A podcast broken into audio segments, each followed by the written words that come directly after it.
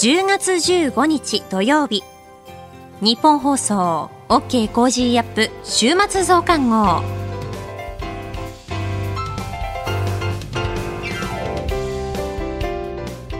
ニッポン放送アナウンサーの新行市佳です。OK Cozy up 週末増刊号。今週の放送でセレクトした聞きどころ今後のニュースの予定を紹介していくプログラムです。番組の後半は Cozy up コメンテーターがゲストと対談するコーナー。今月はジャーナリストの須田慎一郎さんと麗澤大学准教授で歴史学者のジェイソン・モーガンさんです。今週もお楽しみください。それでは今週取り上げたニュース振り返っていきましょう。ノーベル経済学賞元 FRB 議長バーナンキ氏ら3人受賞。北朝鮮が直近7回のミサイル発射について戦術核部隊の訓練と説明。水際対策大幅緩和、入国上限撤廃、個人旅行も解禁。自由民主党衆院小選挙区10増10減改正案を了承。政府通園バス4万4000台に安全装置を来年度義務化。円相場が一時147円台後半まで下落。32年ぶりの円安水準。健康保険証が再来年で廃止、マイナンバーカードと一本化へ。安倍元総理の追悼演説、今月25日で調整、演説は野田元総理。こういったニュースを取り上げました。今週の聞きどころ。10月12日水曜日に高橋洋一さんと取り上げた中国でスパイとして懲役の日中交流団体理事長刑期終えて帰国というニュース。相互主義とはその重要性について解説していただきました。それでは今週のプレイバック。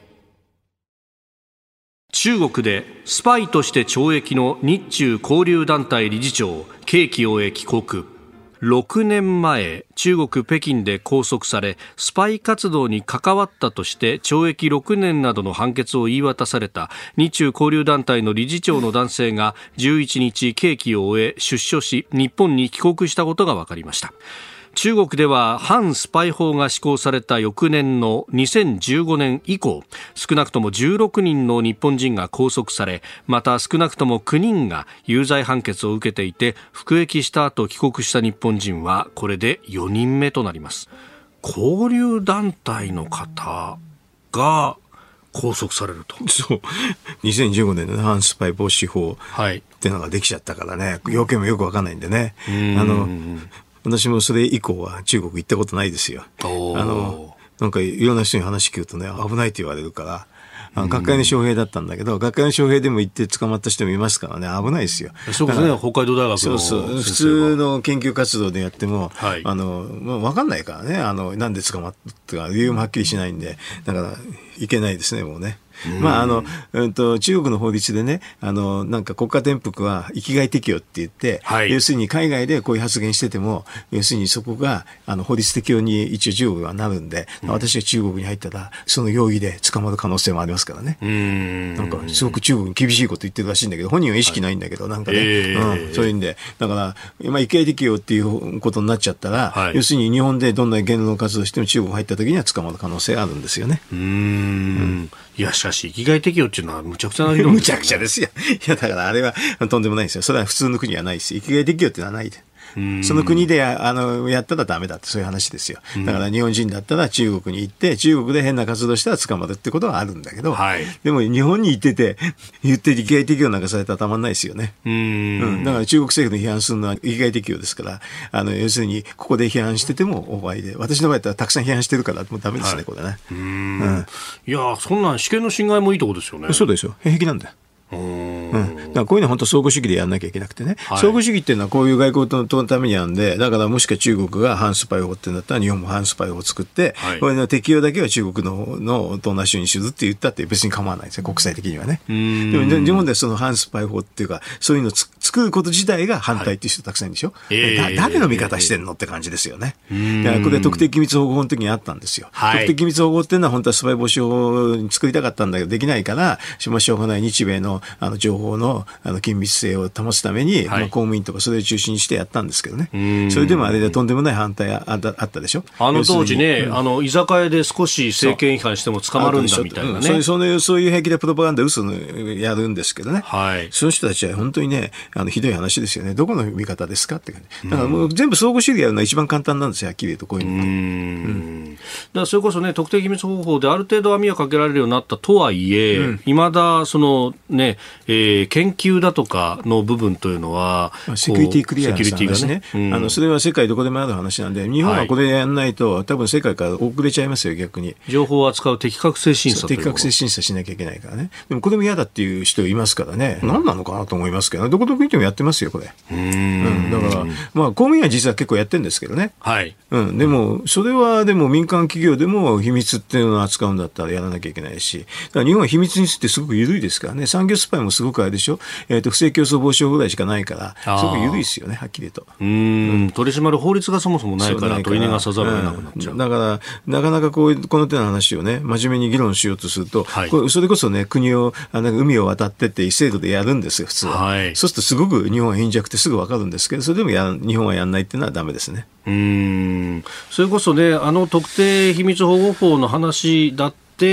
まあ、もともと国際的な水準に合わせないところで 条約を批准できないとかそういう話も実はありましたよね。本当にね、でもね、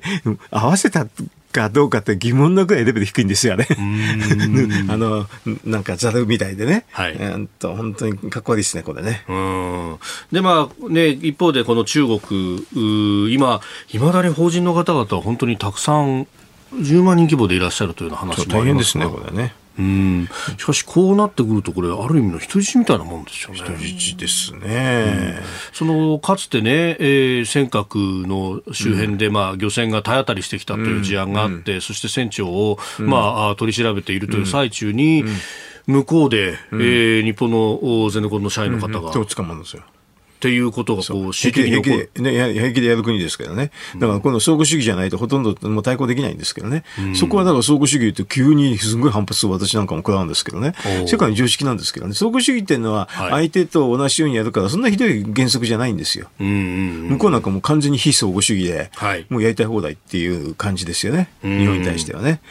うん、本当にね、こういうのって、この6年間も行かれて気の毒ですけどね、この人はね。ねそれまで一生懸命交流の話してたんだと思うんですけどね。うんこういうのこういうのが、まあ、恩あだで返すってことなんでしょうけどね。うんあの、いまだにだからね、えー、帰れていない人というのが少なくとも16人拘束されて9人は有罪判決を受けている、うん、すごいですね。これだから、まあ、まさに海を渡るの話ですけど、諸外国だったらこういうことをやられた時っていう、うん、報逆のことは同じようなことをやりますよ。それでやって、それぞれそれで交換しようと。変な話ですよ。でも相手が変なことしたら変なことやって、それで拘束して、それで同じ人数だけ交換しようとかね。うん、確かにね、ファーウェイの副社長がカナダで拘束された時には、うん、中国もカナダ人を拘束し、うん、そしてまあ最終的にはまあ交換ではないですけれども。まあ、あのね、交換が基本の考えで、その変形はいろんなバリエーションがあるんですけどね。えー、そうじゃないと話にそもそも交渉にならんでしょ。とにかく交渉するために、はい、あの、なんか相互主義でやるのが普通ですけどね。うんでも相互主義の話ってすごく怒られるんだよ。私だから土地の話なんかも相互主義だっていつも言ってて、はい、法律があるんで、現に戦前に法律があるから、はい、ちょっと不正例を整備するとワークするんですよ、あれ。だからそれはそれで、ね、相互主義でやるとすっきりするじゃないですか。だからね、あの、私有を認めてないんだから、中国国内は。うん、だから、日本、あと企業の買収も認めてないんだから、はい、それに応じてやると。それで、日本が企業の買収もできて、土地の所有、あのね、取得もできる国は、相手の国は、でも同じにやるって、これが普通なんですよ。普通で、日本ではその法律もあるんですよ。戦前 に作った法律がね、はい、戦後、ちょっと政令を作ってないという状態になってるだけなんで、あ政令で、あなるほど、細かく定めるところがない。OK なんです、はっきり言えば。あそうなんですね。だからこれはだからやるかやらないかの話だって、政府がやるかやらないかの話でしょって私はいつも言ってるんだけど、なかなか政令作んないんですよね。外交で大変になっちゃうってすぐ言われて。今日の産経の、まあ、一面の方のところに土地規制法についての話で、うん、安保上の重要箇所というものを挙げたけれども、ここに尖閣が入ってないじゃないかという話がありましたが、まあね、え政令出せばそれもいけるってことあの土地使用法ってあって、これはだから外国人の土地取得ところについて、はい、あの規制できるんですよ。うん、で相互主義でやるってかという法律なんだよね。だから相互主義でお互いに土地の取得についてやりましょうってそういう法律はあるんですよ。法律自体でも有効なんですよ。あ今も有効なんですね。うん、で詳細は別途政令で定めるという政令がないってだけなんだ。あら。あら。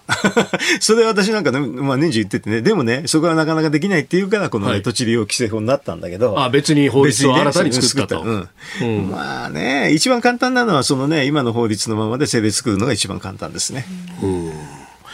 えーまあ、中国スパイとして、えー、拘束されていた方が帰ってきたというニュースから、うん、まあ、土地の話までお話しいただきました。はいこの後はこれからの1週間のニュースの予定と来週のコメンテーターをご紹介します。後半は番組コメンテーターの対談コーナーです。どうぞ最後までお付き合いください。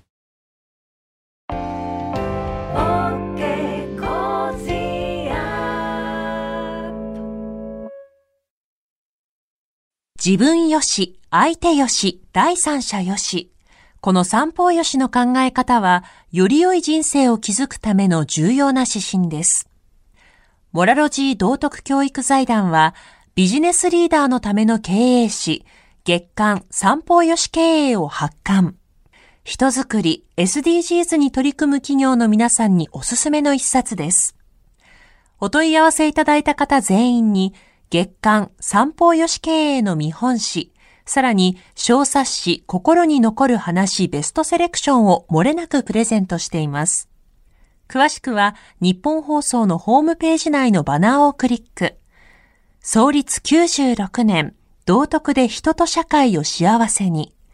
公益財団法人、モラロジー道徳教育財団。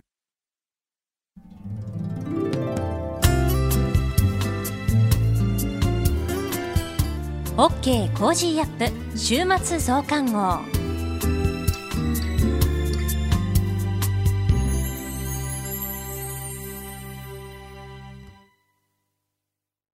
ニッポン放送アナウンサーの新行市佳がお送りしています。OK Cozy up 週末増刊号。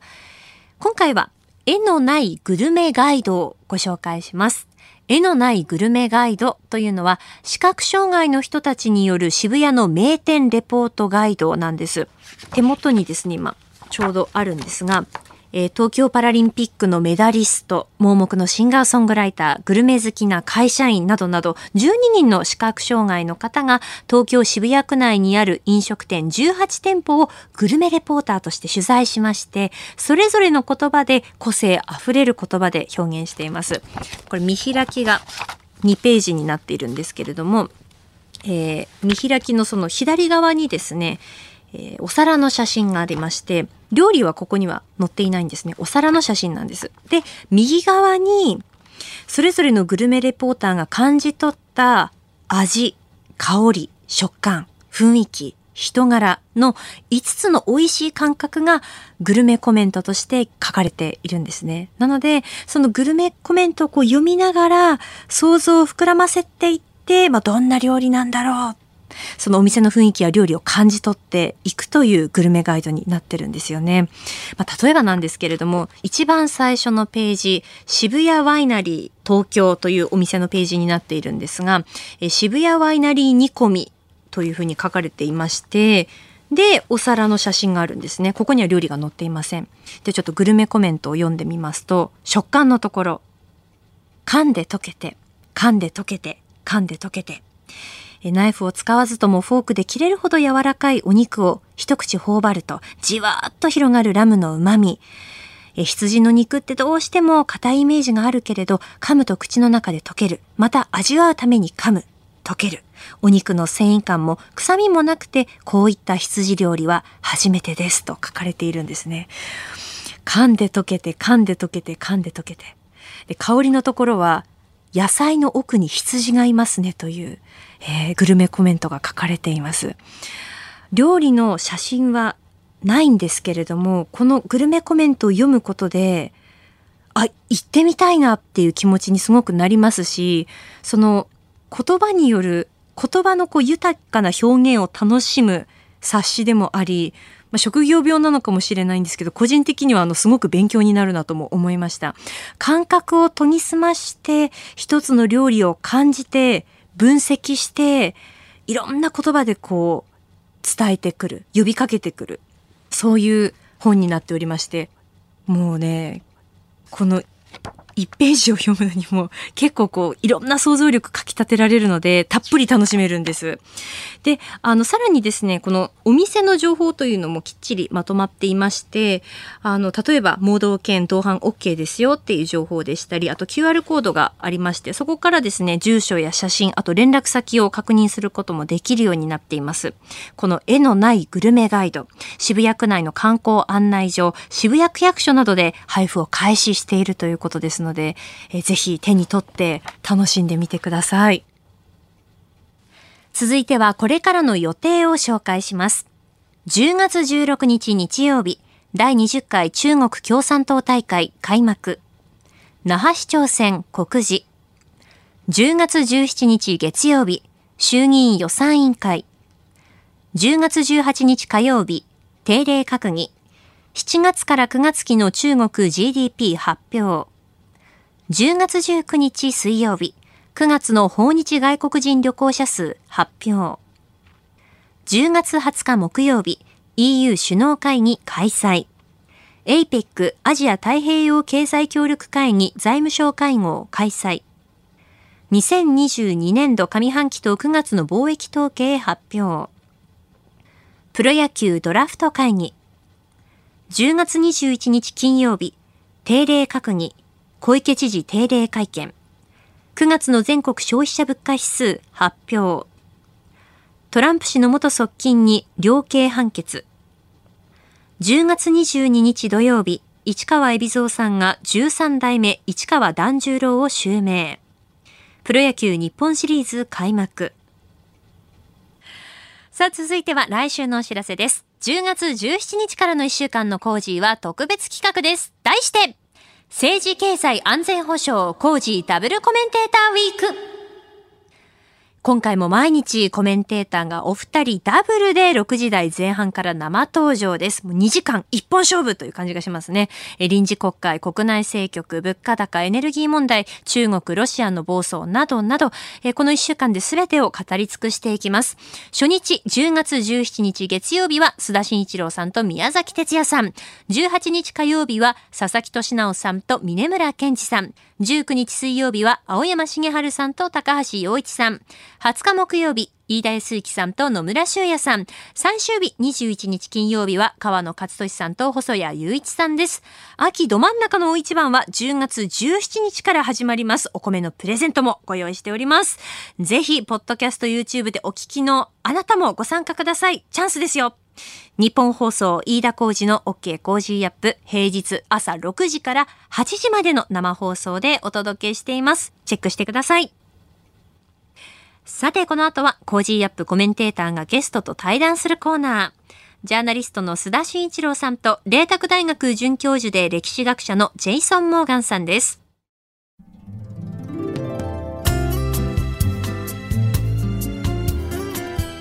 OK コージーアップ週末増刊号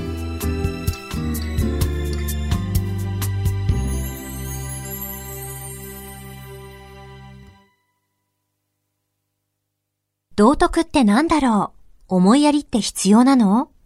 その答えは道徳を考える月刊誌ニューモラルにあります。今や日本人の道徳力は世界からも大注目。さああなたも道徳を学びませんか？お問い合わせいただいた方全員に月刊ニューモラル、さらに小冊子心に残る話ベストセレクションを漏れなくプレゼントしています。月刊ニューモラルは創刊50年。日々の出来事をテーマに人間力が豊かになるエピソードが満載です。詳しくは日本放送ホームページ内のバナーをクリック。道徳で人と社会を幸せに。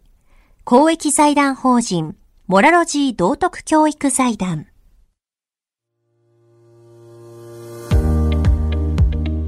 ジャーナリストの須田慎一郎ですこの配信は日本や世界を取り巻く様々な課題を掘り下げる対談番組です。今回のお相手は麗澤大学准教授で歴史学者のジェイソン・モーガンさんです。よろしくお願いします。よろしくお願いします。えー、今回の対談では日本国憲法の改正をテーマにお話を伺っていきたいと思います。憲法改正についての動きは、安倍元総理が亡くなったこともあって少し停滞しているというかですね、えー、先行きが見通せない状況になっているという印象ですけれども、今のこの日本の状況っていうのはどんなふうに、えー、モンガさんお考えになってるでしょうか？そうですね。あの、安倍元総理が凶弾で倒れて、あの、本当に日本国民にお悔やみを申し上げたいと思います。あの、安倍さんが言ってきたことは、私の耳に入ると非常にこう、まあ、常識だと思いますし、はい、もっと過激に言うと、うん、安倍総理が取り掛かったあの憲法改正の動きは、うん、まだ足りないと正直に思っておりましたが、うん、まあ政治家として理想よりも何ができる現実的に考えなければならないと思いますし、うん、あのまあ、特に自衛隊の明記とか、うん、ああとは、まあ、もっと一般に言うと私が一番高く評価しているのは、えー、2006年あの刊行した「美しい国へ」まあ、書籍ですけれども、はい、その本の中まあ、いろんな詳細が書いてありまして、何がしたいかと書いてあったんですけれども、うん、そのタイトルは、日本の国体を見事に捉えたじゃないかと。うん、美しい国へと、うん、その方向性を設定して、まあ、その下で詳細を決めたいと、多分その、はい。はい、あの、立場だったんじゃないかと思います。けれども、本当に安倍さんが亡くなられて、その受け継ぎ、誰がそれを果たすのかと、うん、今ちょっと寂しく考えておりますし、うん、安倍さんの後、誰がそのこう倒れた旗を、うん、持ち上げて前へ行くのかと、ちょっと今ちょっと先が見えない状態です。あの前回のね、配信で、繰り返しになりますけど、はい、 War Guilt Information Program というものを取り上げていただきましたけども、はい。はい、やっぱりこの憲法というテーマを取り上げると、どうしても、まあそこも狙いの一つだったんでしょうけど、アメリカサイドのね、やっぱり国内で対立の構造が出てきてしまう。見事にその安倍さんが憲法改正を言い出した途端に、もう反対派はそれこそですね、激しいこう反発が出てくる。まあもう絵に描いたような対立の構図になっていった。やっぱりそういった側面、だからこれってなかなか憲法改正って日本国内では進んでいかないっていう状況、そこはやっぱり安倍さんの存在ってのは大きかったと思われますかね？そうですね。安倍さんの存在感も本当に感じられますね、その中で。あの、まあ、あの、反対の声が上がってきて、それは当然、あの、いいと思いますし、うん、あのいろんな議論がありまして、うん、それは、あの、あってほしいですけれども、でも、あの、反対している人一部は、まあ、もっと日本の目指したいというよりも、はい、あの日本がそもそも日本が嫌いっていう、まあ、基本スタンスをちょっと感じておりました。日本という国が怖い、恐ろしい。うん、この民族が軍隊を持っていたら、うん、まあ、あの、嫌なことになってしまうとか、うん、また戦争になってしまうとか、ちょっとそのような、あの、そもそも日本っていう国が嫌い、やっぱり War Guilt Information Program が大成功したと悲しく思っておりました。あのそういった中でね、まあ、あの詳細についてはここで触れることはしませんけれども、あの自民党が憲法改正案とい。うものを出したわけなんですが、はい、えこれに対するモーガンさんの評価はいかがでしょうか？そうですね、あの実はこの数か月、2、3回ぐらいおかげさまであの発表ができているんですけれども、え。あの演説の中で、この問題を取り上げておりますが、まあ、あの、先ほど申し上げた政治家としては何ができるかと、うん、まあ、現実的に考えなければならないと思いますので、まあ、私がこのような、あの、自民党の改正提案は表面的すぎると思っておりますし、例えば、あの、自衛隊の明記、それはもちろんやってほしいですけれども、はい、もっと深いレベルでは、自衛隊をやめて日本国の海軍、うん、日本国の陸軍、うん、空軍があってダメですかと。聞きたいですし、まあ、あと、まあ、選挙の仕組みとか、それももちろん大切ですけれども、もっと根本なレベルでは、日本という国は何か、再度確認しようとする動きをちょっと見えていないのが残念で、この国の国体、特に第9条よりも第1条が私にとっては、はい、あのちょっと問題だと思っておりますし、うん、で例えば明治憲法の中大日本帝国が万世一系のうん、あの天皇によって統治されるというのが明記されておりますけれども、うんはい、それはいいじゃないですかと。ただ、ただし、あの、大日本帝国ちょっとやめて、日本だけでいいじゃないですか。はい、日本は万世系の天皇によって統治されると。それが一番大切なポイントだと思います。それを整えないと、憲法改正の意味はちょっとわからないです。あの私ね、今回の対談を通じて、まあ、今日3回目なんですけれども、えー、理解したことが一つありまして、まあ、いくつもたくさんの理解があるんですけれども、で、一つは、やはりその、えー、天皇制、まあ、第、えー、日本国憲法第一は天皇制をね、はい、えー、明記したところですけれども、はい、その天皇制って何も、あの、いうところのキングが、はい、君主がですね、はいはい、えー、が統治することを認めるわけじゃなくて、その国柄を示した、そういう存在なんだと。いうことですよね。だから、そこをきちんと、えー、整理して、えー、明記していかないと、日本の国柄国体っていうのは非常に曖昧なものになってしまう。そこが不満だということおっしゃる通りです。おっしゃる通りです。あの、まさに今おっしゃった通りです。天皇制っていうのは、あの、私の理解の中で、共産主義者が使っている言葉で、まあ、天皇制っていうのは、ただ他の国に似ているこのような政府のあり方があると。でも、私は、天皇陛下、まあ、皇室は、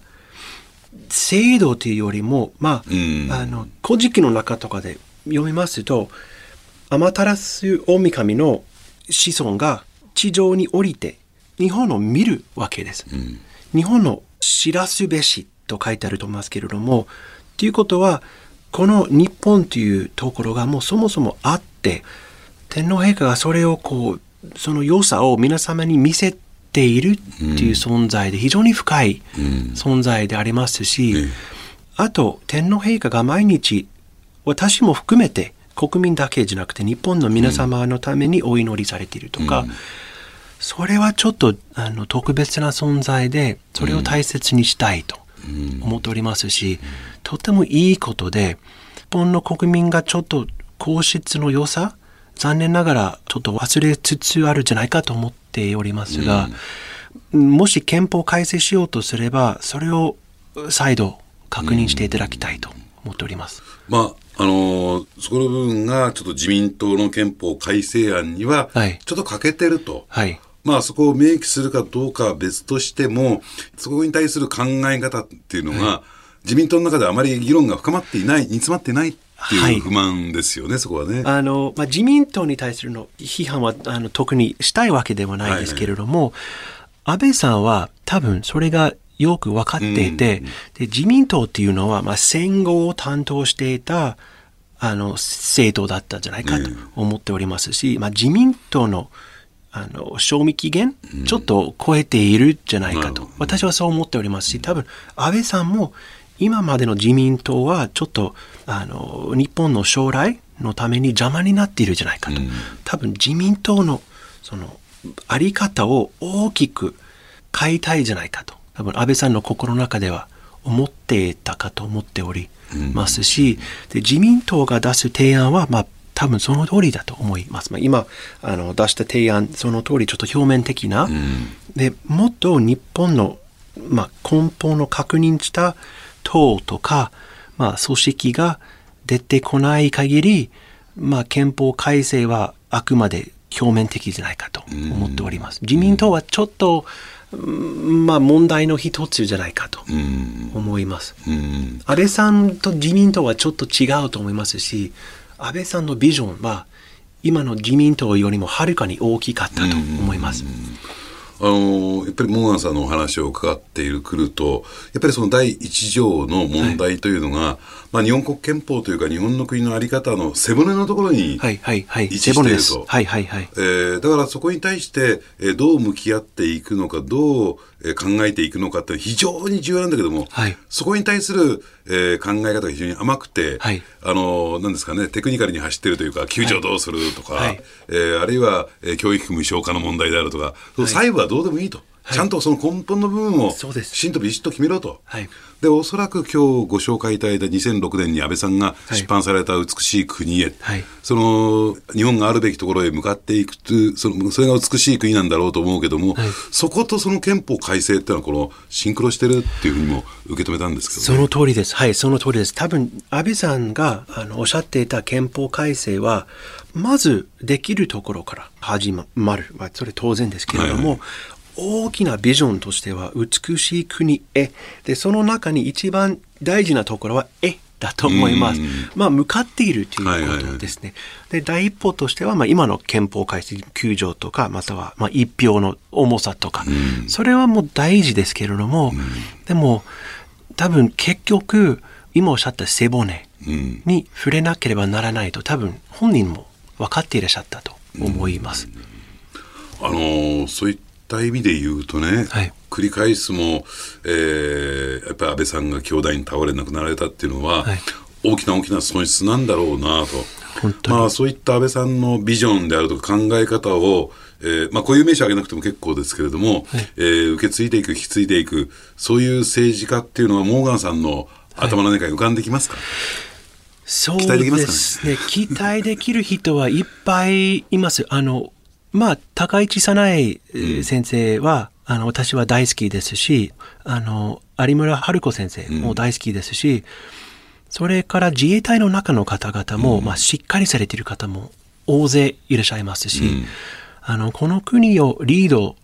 取ってくれる人は大勢いるんですけれども、多分今の体制の中から出てくる可能性がちょっと低いかと。安倍さんみたいな、まあ、体制とちょっとこう戦いながら前へ行くっていう人が必要ですし、まあ、今の政治家の中、その存在が、うん、まあ、小野寺逸則先生も大好きですし、うん、まあ、いろんなしっかりされてる人はいるんですけれども、うん、まあ、まだ希望の光が見えていると言いたいと思います。うんえー、今月は、麗澤大学准教授で歴史学者のジェイソン・モーガンさんにお話を伺っています。えー、次回もですね、ぜひよろしくお願いいたします。よろしくお願いします。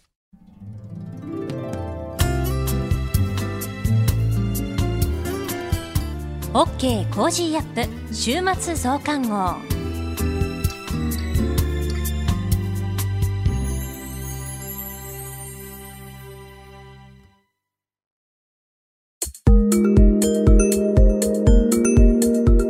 あなたと一緒に作るニュース番組、ニッポン放送飯田浩司の OK Cozy up。平日月曜日から金曜日朝6時から8時までの生放送でお届けしています。ぜひ FM 放送、AM 放送はもちろん、 radiko や radiko のタイムフリーでもお楽しみください。OK Cozy up 週末増刊号。ここまでのお相手は、ニッポン放送アナウンサーの新行市佳でした。